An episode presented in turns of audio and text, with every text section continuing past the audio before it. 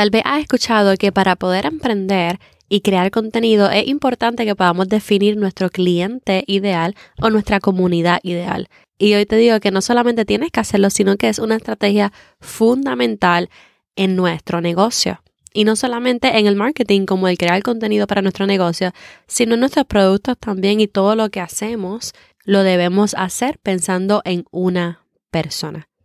Hoy no solamente te voy a ayudar a definir tu cliente ideal, sino que también vamos a ver la importancia de hacer este ejercicio. Este es el episodio 118.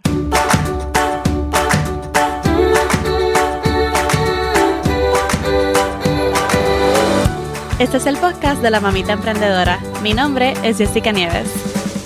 Escucha aquí conversaciones para aprender cómo otro ha logrado alcanzar sus sueños y aprende los mejores trucos para abrir tu negocio, lanzar tu blog, manejar las redes sociales y mucho más.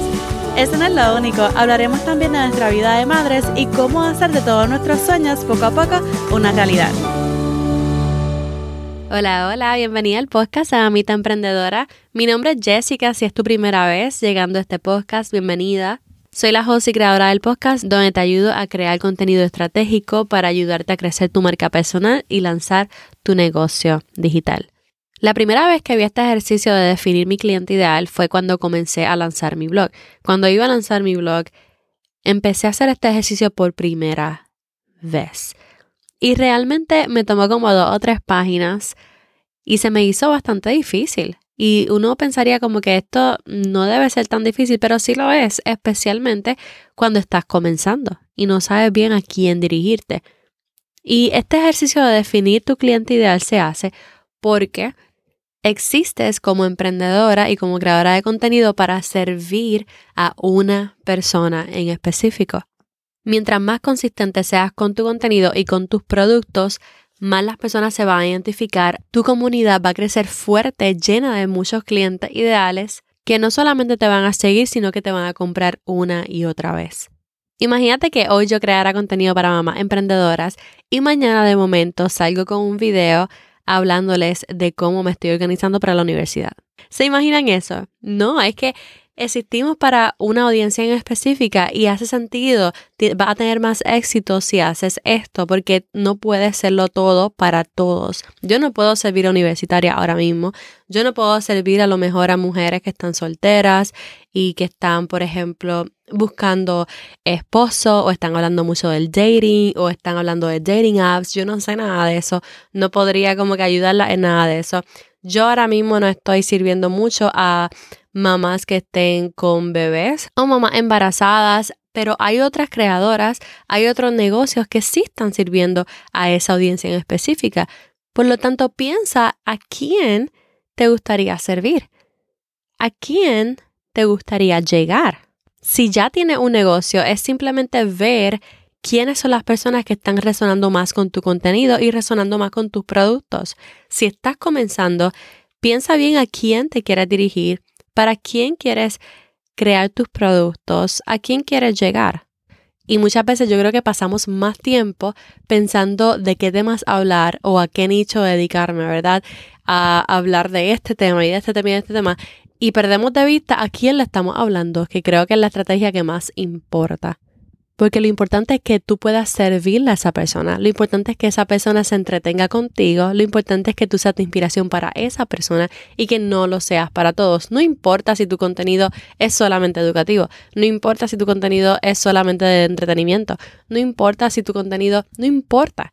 Lo que importa es que siempre tengas esta persona en mente. Siempre tenla en mente. Cuando vayas a publicar algo, piensa, ¿este contenido ayuda a mi cliente ideal? Este contenido sirve a mi cliente ideal, este contenido va a ser de inspiración a mi cliente ideal, con este contenido esta persona se va a identificar, se va a reír. Esta frustración que estoy compartiendo es la misma de mi cliente ideal. Todo, siempre, pásalo por ese filtro de cliente ideal. Jessica, pero ahora, ¿cómo podemos identificar este cliente ideal? Y es fácil, qué bueno que preguntas. Vamos a hacer un avatar. Hay personas, ¿verdad? Mayormente en Latinoamérica le dicen buyer persona. Realmente a mí me encanta decirle avatar. Mi manera preferida es avatar, el avatar de tu cliente ideal. El avatar es como una persona ficticia. Imagínate que estás, tienes una persona ficticia dibujada y va a hacer como que muchas partes de ese cuerpo, muchas partes de esa persona, o, o va a cubrir esa persona con muchas cualidades, con muchas habilidades, con muchas experiencias para definirla bien. Esto lo puedes hacer tú ahora mismo si estás en tu casa, si estás en un lugar cómodo, en la oficina, tienes un papel o una libreta y un lápiz. Comienza a hacerlo ahora mismo. Escribe avatar de mi cliente ideal.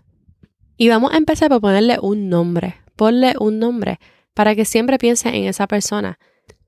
Mi avatar se llama Laura. Yo no sé por qué, pero siempre me he identificado con el nombre Laura.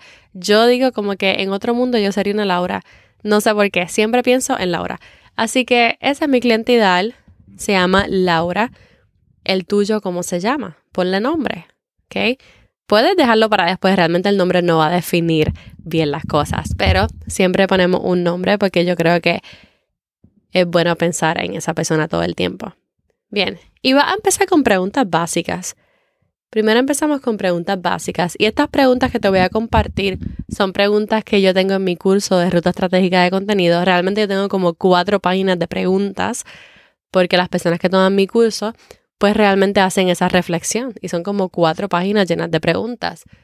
Así que tomé unas cuantas para darte un ejemplo del ejercicio que tú puedes hacer hoy. Voy a abrir este programa de ruta estratégica de contenido en vivo para enero.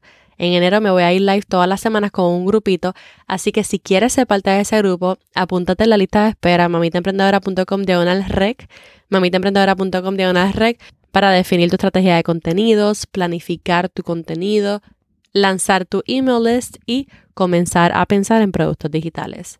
Ya sabes, mamitaemprendedora.com diagonal rec. Ahora bien, las primeras preguntas que quiero que haga van a ser bien personales. ¿Qué edad tiene? ¿Qué idioma habla? ¿Y dónde vive? Preguntas así, básicas. ¿Por qué? Porque la edad importa. Yo no puedo hablarle a una universitaria de la misma forma que le voy a hablar a una persona que está jubilada o que ya está con el nido vacío. ¿Entiendes? Son personas completamente diferentes. La edad muchas veces también define el estilo de contenido. Si es muy gracioso, si está muy moderno, si está haciendo chistes que solamente la generación Z sabría y no la generación, ¿verdad? Que, que ahora mismo está pasando por un nido vacío, que todos sus hijos se fueron de la casa. Son generaciones distintas. También es importante que tú sepas qué edad tiene, porque tiene un lenguaje que tienes que usar siempre. No solamente el idioma, o sea, sí el idioma importante, porque tienes que poder iniciar conversación con esa persona, ¿verdad? Vamos a estar en las historias, vamos a estar en los captions. ¿Qué idioma habla? ¿Cómo es su lenguaje? ¿Qué palabra dice? ¿Cómo se expresa? Y esto tú dirías como que esto es importante, es demasiado importante. ¿Cómo tú vas a hablar en los captions que esta persona se puede identificar con ella? Yo pienso que hasta en mis emails, en los correos electrónicos que escribo, cuando hago mis options, mis landing pages, el botón que yo voy a poner para que esa persona le dé clic, que yo escribo ahí, que esa persona pueda identificarse. Porque puedo poner una cosa errónea que digan como que um, este como que no es mi estilo, yo no hablo así, no me identifico con esto y entonces no, no me van a seguir. Así que el lenguaje, el idioma, todo eso importa. Tienes que saber hasta dónde vives, no puedes hablarle simplemente a todo el mundo. Que hay personas que escuchan mi podcast en Ámsterdam, pues sí. Que hay personas que escuchan mi podcast en Chile, de hecho un montón, gracias. Este, pues sí, pero, por ejemplo, cuando vayas a pagar anuncios, cuando tengas paid ads, ¿verdad? Y vayas a hacer anuncios en Facebook, tú necesitas saber dónde vive y no puedes simplemente decir a todo el mundo, porque no te conviene tenerlo a todo el mundo. Es una comunidad demasiado amplia, una audiencia demasiado amplia. Así que ¿Qué te conviene? Ah, no, tiene que ser puertorriqueña viviendo en los Estados Unidos o una latina viviendo en los Estados Unidos y quizás alguna vez en México o Puerto Rico. Entonces tienes que saber dónde vive, qué idioma habla, cómo es su lenguaje. Número dos, piensa en sus pasatiempos. También practica alguna religión.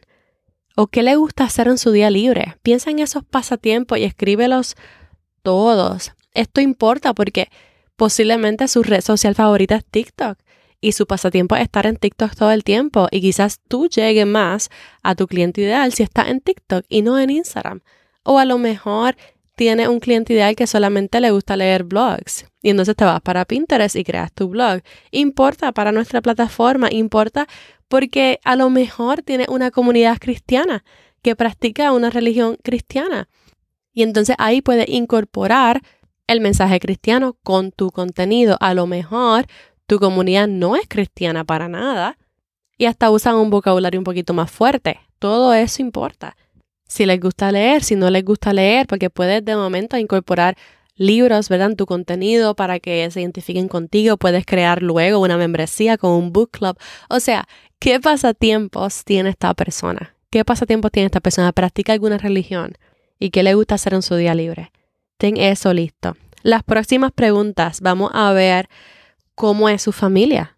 ¿Tiene hijos? ¿No tiene hijos? ¿En qué momento de su vida está? ¿En qué momento de su vida está? Como les dije al principio, tú puedes decir, yo me voy a dedicar a ayudarle a las universitarias a estudiar mejor. ¿Ok? Y entonces tú eres universitaria y te gusta enseñar a otras universitarias a estudiar mejor, a organizarse. Y entonces, bueno, tu contenido puede incluir muchísimas cosas.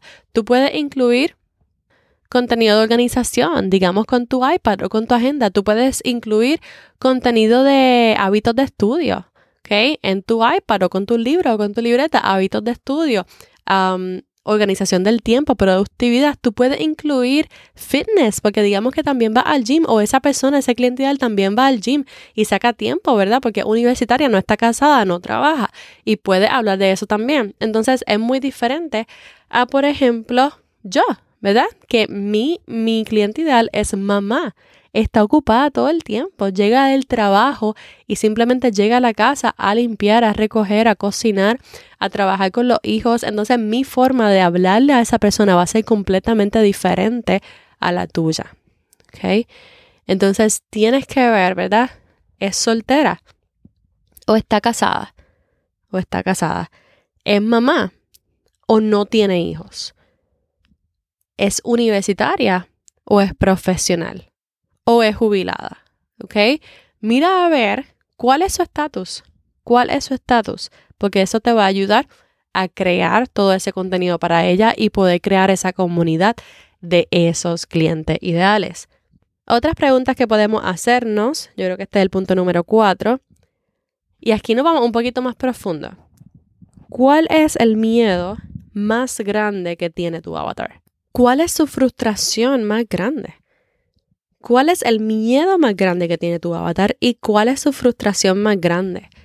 Y esto es imprescindible porque aquí vamos a ver sus puntos de dolor, sus pain points, ¿verdad? ¿Qué es lo que ella, a qué ella tiene miedo? ¿Cuáles son sus frustraciones más grandes?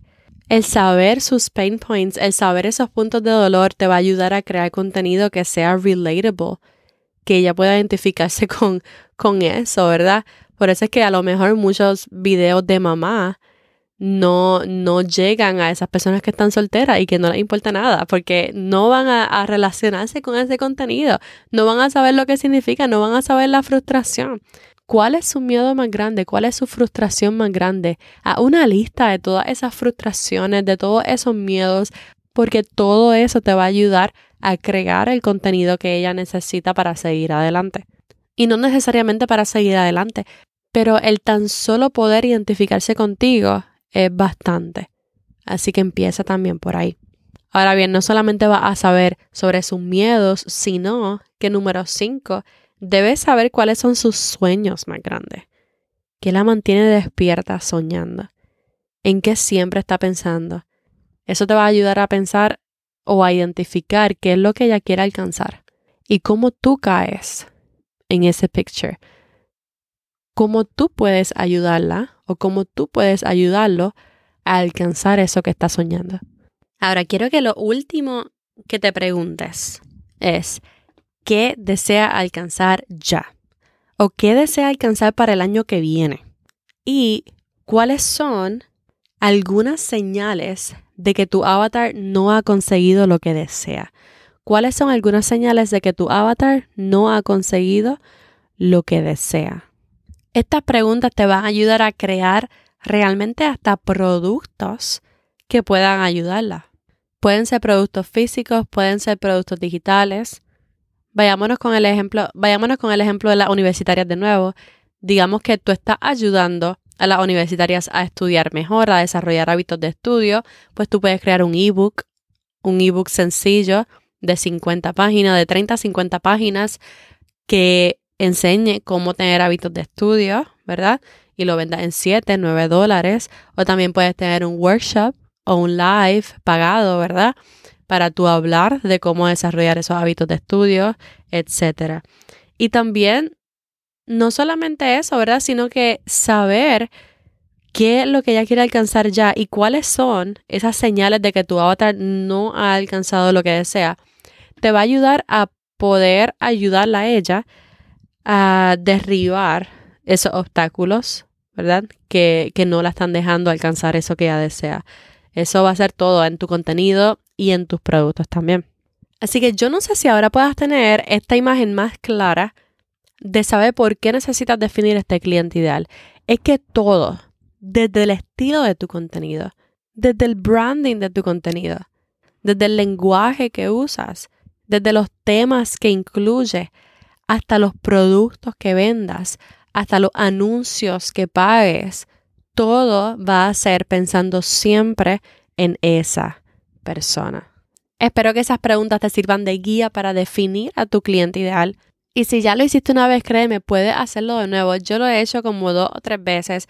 Cada vez voy definiendo a Laura un poquito más, porque de esa manera podemos servirle mejor. Si estás lista para crear contenido con estrategia, recuerda descargar el kit de creadores en mamitaemprendedora.com diagonal kit que te voy a dar algunos ejercicios, incluyendo, incluyendo algunas preguntas para tu cliente ideal y puedes descargarlo, puedes imprimirlo. Son 14 páginas que te van a ayudar a definir esas primeras decisiones como emprendedora digital. Si te gustó este episodio, recuerda ir a Apple Podcast, dejar tus cinco estrellitas y si deseas, déjame un comentario como reseña para leerlo en el episodio que viene. Y ahora sí, esta es Jessica despidiéndose por ahora. Hasta la próxima y bye bye.